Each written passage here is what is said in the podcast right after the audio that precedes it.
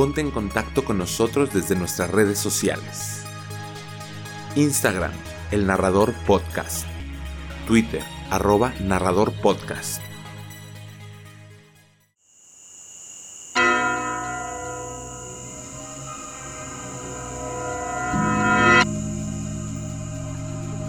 ¿Te gusta el terror?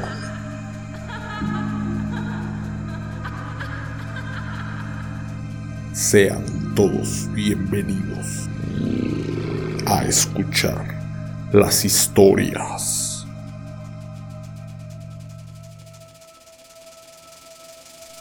del narrador.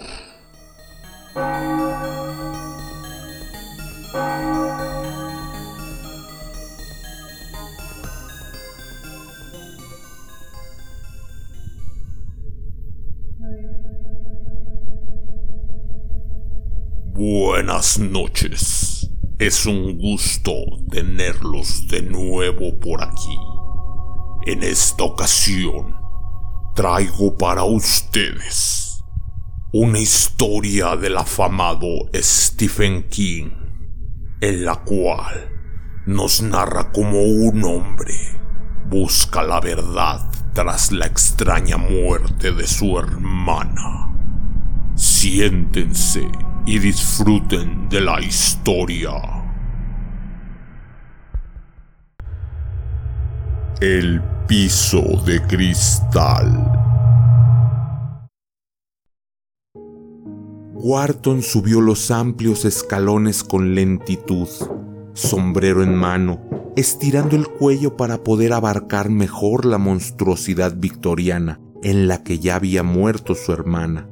No se trataba de una casa en lo absoluto, reflexionó, sino de un mausoleo, un enorme y gigantesco mausoleo que parecía crecer en la cima de la colina como un hongo venenoso, corrupto y sobredimensionado, repleto de gavetes y cúpulas festonadas con ventanas vacías. Una veleta de latón se inclinaba a unos 80 grados sobre un tembloroso tejado cubierto de ripio, con la empañada efigie de un cuchillo que lo vigilaba apantallándose los ojos con una mano. Wharton se alegró de no alcanzar a distinguirlos. Entonces llegó al porche, donde todo el conjunto de la casa desapareció de su vista. Tocó la anticuada campanilla, escuchándola repetirse huecamente entre los oscuros recovecos internos de la casa.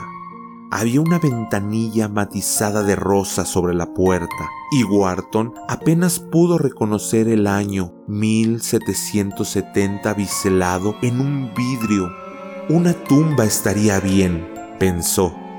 La puerta se entreabrió de repente. Sí, señor. El ama de llaves lo miró con fijeza. Era una vieja horrorosamente vieja la cara le colgaba desde el cráneo como una masa flácida y la mano que apoyaba sobre la cadena de la puerta estaba grotescamente deformada por la artritis. He venido a ver a Anthony Reynald, dijo Wharton. Casi hasta imaginó que podía oler cómo el dulzón olor de la decadencia emanaba del vestido de arrugada seda negra que ella llevaba. El señor Reynald no está para nadie, está de duelo.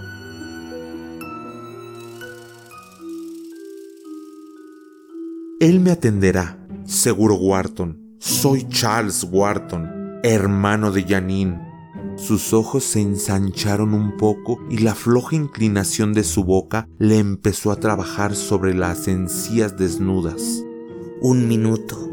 La mujer desapareció dejando la puerta entreabierta.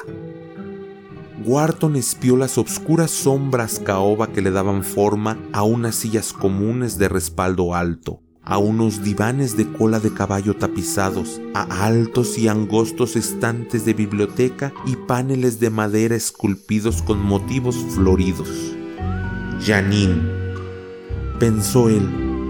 Janine, Janine, Janine, ¿cómo pudiste vivir aquí? ¿Cómo rayos pudiste resistirlo? Una alta figura de hombros vencidos se materializó de repente desde la oscuridad, con la cabeza proyectada hacia adelante, de ojos abatidos y profundamente hundidos. Anthony Reynald extendió una mano desenganchando la cadena de la puerta. Adelante, señor Wharton, dijo lentamente. Wharton se introdujo en la vaga semioscuridad de la casa, estudiando con curiosidad al hombre que se había casado con su hermana. Bajo las cuencas de los ojos tenía unos anillos azules que parecían contusiones. El traje que llevaba se veía arrugado y le colgaba flojo, como si hubiera perdido mucho peso. Parece cansado, pensó Wharton, viejo y cansado. ¿Mi hermana ya recibió sepultura? preguntó Wharton. Sí. Cerró la puerta con lentitud, encerrando a Wharton en la decadente obscuridad de la casa. Mi más sincero pésame, señor Wharton. Quise muchísimo a su hermana. Hizo un gesto vago. Lo siento. Pareció querer arreglar algo más, pero cerró la boca con un chasquido.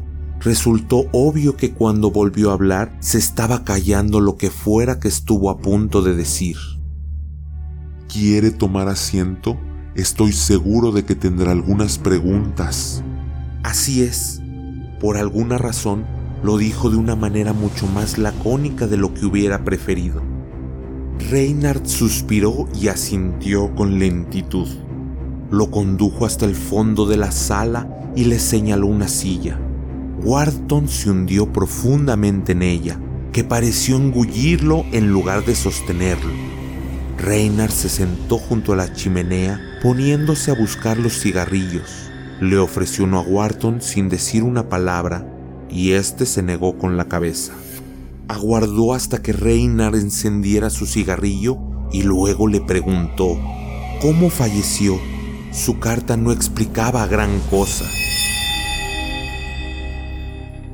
Reinar apagó el fósforo y lo tiró en el hogar. Aterrizó sobre una de las carboneras de hierro, una gárgola cincelada que observó a Wharton con mirada de sapo. Se cayó. Él contó. Estaba limpiando uno de los cuartos que se encuentra del lado de los aleros. Teníamos pensado pintar y ella creía que lo mejor sería desempolvarlos bien antes de comenzar a hacerlo. Estaba usando una escalera de mano y se resbaló. Se rompió el cuello. Cuando tragó, le sonó un chasquido en la garganta. ¿Murió enseguida? Sí. Inclinó la cabeza y se puso una mano sobre la frente. La gárgola lo miraba del solslayo acurrucada y encogida con la cabeza cenicienta. La boca se le torcía hacia arriba en una mueca rara, alegre, y sus ojos parecían volverse hacia adentro, hacia algún chiste privado. Wharton dejó de mirarla con cierto esfuerzo. Quiero ver dónde ocurrió. Reynard apagó su cigarro fumado a medias. No puede hacerlo. Temo que sí, contradijo Wharton con frialdad. Después de todo, ella era mí. No es por eso. Lo interrumpió Reina. La habitación ha sido clausurada. Tendría que haberse hecho mucho tiempo atrás. Si se trata de simplemente algunas tablas sobre la puerta, usted no comprende. La habitación se ha entablado por completo. Desde el exterior no se advierte otra cosa que la pared.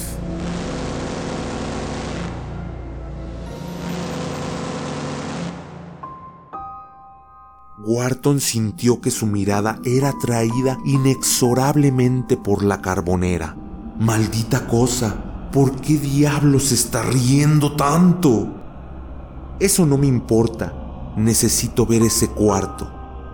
Reynard se puso de pie de repente alzándose sobre él. Imposible. Wharton también se levantó. Estoy empezando a preguntarme si no tendría algo escondido ahí adentro, dijo intranquilamente.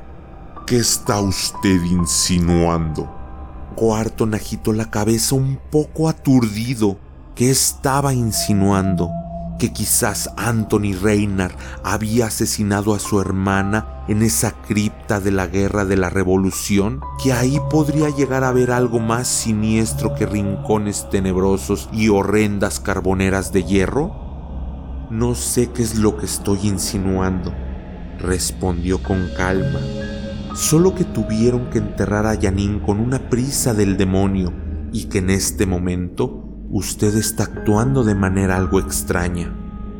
Durante un momento la colera ardió luminosamente, pero luego se extinguió dejándole tan solo desesperación y un sordo dolor. Déjeme solo, masculló él. Por favor, déjeme solo, señor Wharton. No puedo, tengo que saber apareció la vieja ama de llaves, con el rostro precipitándose desde la oscura caverna del vestíbulo. La cena está lista, señor Reynard. Gracias, Luis. Pero no tengo hambre. Tal vez el señor Wharton. Wharton se negó con la cabeza. Muy bien entonces. Quizás piquemos algo después. Como usted diga, señor. Ella se volvió para irse. Luis. Sí, señor. Venga un segundo. Luis ingresó lentamente en el cuarto, pasándose una floja lengua por los labios durante un momento para luego desaparecer. Señor. El señor Wharton parece tener algunas preguntas sobre la muerte de su hermana. ¿Podría usted contarle todo lo que sepa al respecto? Sí, señor. Sus ojos relucieron con una vivacidad. Ella estaba limpiando, eso es, limpiando la habitación oriental, deseosa de pintarla. Estaba... Supongo que el señor Reynard, aquí presente, que no estaba muy interesado porque... Ve al grano, Luis, dijo Reynard con impaciencia. No, saltó Wharton, porque él no estaba muy interesado. Luis miró dudosamente uno a otro. Prosigue, le pidió Reina resignado. Si no lo averiguo aquí, lo hará en el pueblo. Sí, señor. De nuevo advirtió cómo ella se relamía, apareciendo el ávido funcionamiento de la floja carne de su boca cuando la mujer se dispuso a relatar la preciosa historia. Al señor Reynard no le gusta que nadie entre en la habitación oriental. Siempre dijo que era peligrosa. ¿Peligrosa? Por el piso, aclaró ella. El piso es de cristal. Es un espejo. Todo el piso es un espejo. Wharton se volvió hacia Reynard, sintiendo que la sangre le subía al rostro. ¿Estás queriendo decirme que la dejó subirse a una escalera de mano en un cuarto con un suelo de vidrio? La escalera tenía alideros de goma, comenzó Reina. Pero esa no fue. ¡Maldito idiota! susurró Wharton. ¡Maldito asesino idiota! Le estoy diciendo que esa no fue la razón, gritó Reynard de repente. Yo amaba a su hermana. Nadie siente más que yo el hecho de que se haya muerto. Pero se lo advertí. Dios sabe que se lo advertí. Lo referente a aquel piso. Wharton era obscuramente consciente de que Lois los observaba de una manera ávida, recolectando chismes como una ardilla junta las nueces. Dígale que se marche, solicitó Wharton con voz pesada. Sí. Convino Reynard. Váyase a cuidar la cena. Sí, señor. Renuente, Lois se encaminó al vestíbulo y las sombras se la tragaron. Bien, dijo Wharton en voz baja. Me parece que tiene ciertas explicaciones que hacer, Reynard. Todo este asunto me resulta gracioso. ¿No se llevó a cabo ni siquiera una pesquisa? No, respondió Reynard. Se derrumbó de golpe sobre una silla y miró sin ver hacia la penumbra del techo abovedado. La gente de por aquí conoce todo lo referente a la habitación oriental. ¿Y qué hay que saber de ahí? preguntó Wharton tenso. La habitación oriental trae mala suerte, explicó Reina. Algunas personas incluso hasta asegurarían que está maldita. Escúcheme, soltó Wharton de mal genio, sintiendo que el dolor le aumentaba como vapor en una tetera. No voy a cambiar de idea, Reinar. Cada palabra que sale de su boca me obliga más y más a inspeccionar aquel cuarto. Ahora bien, ¿va a admitirlo o tendré que bajar a ese pueblo y... Por favor. Algo en la callada desesperación de sus palabras hizo que Wharton alzara la vista. Por primera vez Reina lo estaba mirando directamente a los ojos, y eran unos ojos espantados, malicientos, Por favor, señor Wharton, acepte mi palabra de que su hermana murió de una manera natural y márchese. No quiero verlo morir. La voz se le elevó en un lamento. No quise ver morir a nadie más. Wharton sintió que un breve escalofrío lo recorría. Su mirada saltó hacia la sonriente gárgola de la chimenea hasta el busto polvoriento y de mirada vacía de Cicero en el rincón y luego se desplazó a los extraños paneles tallados de las paredes y una voz sonó dentro de él. de aquí! Un millar de ojos con vida pero insensibles parecieron mirarlo desde las sombras y la voz volvió a hablar. ¡Márchate de aquí! Márchese de aquí, repitió su hermana está más allá del cuidado y más allá de la venganza. Le doy mi palabra. Al diablo con su palabra, lo interrumpió Wharton de golpe. Ahora mismo voy a hablar con el alguacil, Reynard. Y si el alguacil no me ayuda, iré con el comisionado del condado. Y si el comisionado del condado no me ayuda... Muy bien, las palabras fueron como el lejano doblar de las campanas de un cementerio. Venga conmigo. Reynard lo condujo por el vestíbulo, más allá de la cocina, a través del comedor vacío con el candelero que recogía y reflejaba la luz del día, y pasando por la despensa hacia la vacía pared de yeso del extremo del corredor. Es ahí, pensó Wharton, y de repente se produjo un raro deslizamiento en el pozo que era su estómago. Yo... empezó a decir sin quererlo. ¿Qué? Preguntó Reina, con la esperanza brillándole en la mirada. Nada. Se detuvieron al final del pasillo, inmóviles en las tinieblas crepusculares. No parecía haber ni luz eléctrica ahí Wharton pudo ver sobre el suelo la espátula para revocar, todavía húmeda, que utilizara Reynard para tapiar la puerta, y un fragmento extraviado del gato negro de Edgar Allan Poe le resonó en la mente. Yo había emparedado al monstruo dentro de la tumba. Reynard le entregó la espátula ciegamente. Haga lo que tenga que hacer, Wharton. No pienso formar parte de esto. Pase lo que pase, me lavo las manos de lo que pueda suceder. Con la mano abriéndose y cerrándose sobre el mango de la espátula y cierta aprensión, Wharton contempló cómo el otro se alejaba por el pasillo. Todos los rostros del chiquillo de la veleta y el de la gárgola de la carbonera y el de la marchita criada todos parecían mezclarse y fundirse ante él, todos sonriendo por algo que él no lograba entender. Marcha de aquí.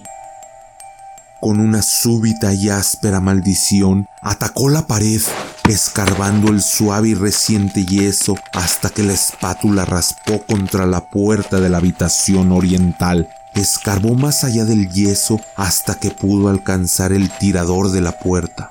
Lo accionó y luego tiró de él hasta que las venas se le destacaron sobre las sienes. El yeso se resquebrajó, se agrietó y finalmente se partió. La puerta giró pesadamente hasta quedar abierta. Con el yeso desparramándose como una piel muerta, Wharton fijó la vista en un charco de mercurio que destellaba débilmente. Parecía brillar con luz propia en aquella etérea oscuridad, como de cuento de hadas. Wharton entró en el cuarto, esperando a medias hundirse en un fluido cálido, flexible, pero el suelo era sólido. Su propio reflejo colgaba suspendido debajo de él, unido solo de los pies con todo el aspecto de sostenerse de la cabeza en aquel aire tenue, hizo que se mareara por el simple hecho de mirarlo. Lentamente desplazó la mirada por los alrededores del cuarto. La escalera de mano todavía estaba ahí, internándose en las brillantes profundidades del espejo. Advirtió que la habitación era alta, lo suficientemente alta como para caerse y compuso una mueca, matarse. Estaba rodeado de estantes de libros vacíos, todos ellos pareciendo inclinarse encima suyo en el mismísimo umbral del desequilibrio. Le agregaban un efecto disonante al extraño cuarto. Se acercó a la escalera y examinó las patas. Tenían una base de goma, tal como Reinar había dicho, y parecía bastante sólida. Pero, ¿y si la escalera no hubiese resbalado? ¿Cómo pudo caerse Yanina? De algún modo, se encontró otra vez mirando fijamente a través del suelo. No, se corrigió, no a través del suelo, a través del espejo, dentro del espejo. No se encontraba del todo parado sobre el piso, como lo había supuesto. Se equilibraba en el tenue aire a medio camino entre el suelo y el techo idéntico, sostenido tan solo por la estúpida idea de que estaba parado en el piso. Eso era tonto, cualquiera podría verlo, porque ahí estaba el suelo, abriéndose ahí abajo. ¡Despabilate! Se gritó de repente a sí mismo. Estaba parado en el piso, y aquel otro no era más que un inofensivo reflejo del techo. Solamente sería el suelo si estuviera de pie sobre mi cabeza. Y no lo estoy. Mi otro yo es el que está parado sobre su cabeza. Comenzó a sentir vértigo y una náusea súbita le subió por la garganta. Intentó mirar más allá de las plateadas profundidades del espejo, pero no lo logró. La puerta. ¿Dónde está la puerta? De repente deseó estar afuera. Wharton se dio vuelta torpemente, pero ahí solo estaban los estantes locamente inclinados y la escalera que se proyectaba y el horrible abismo bajo sus pies. ¡Reinhard! gritó. ¡Me estoy cayendo!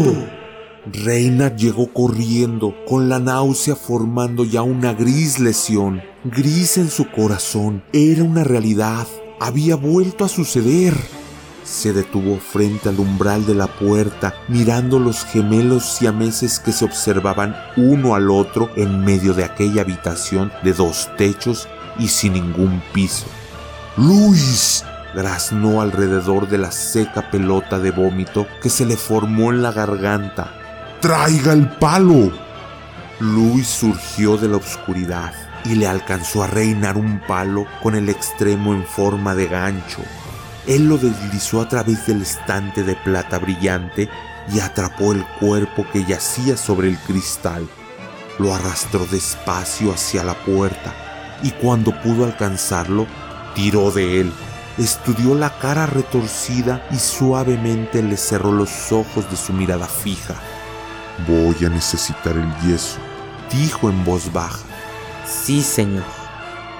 Ella se volvió para irse y Reina miró hacia el cuarto con mirada lúgubre. Se preguntó, y no por primera vez, si de verdad había un espejo ahí.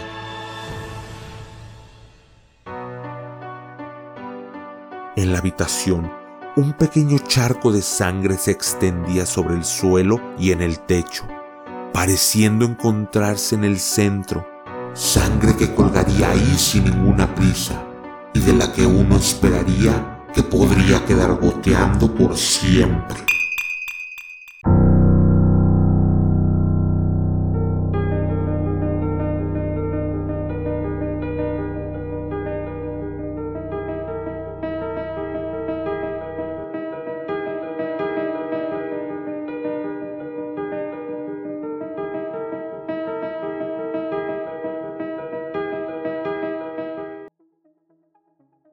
¿Te gusta escribir de terror? ¿Tienes alguna historia hecha por ti? ¿O bien, quieres escuchar alguna de un autor favorito? Mándanosla al correo elnarradorpodcast.outlook.com y el narrador te la relatará.